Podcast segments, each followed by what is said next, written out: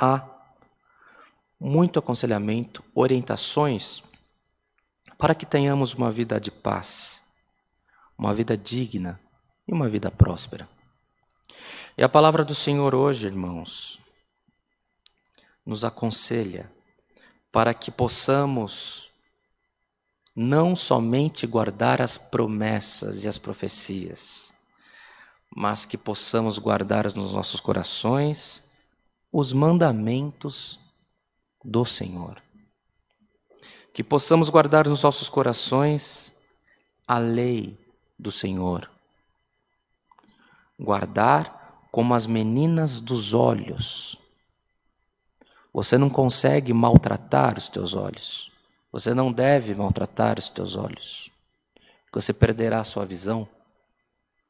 E o Senhor pede que guardemos a lei dele como guardamos a menina dos nossos olhos.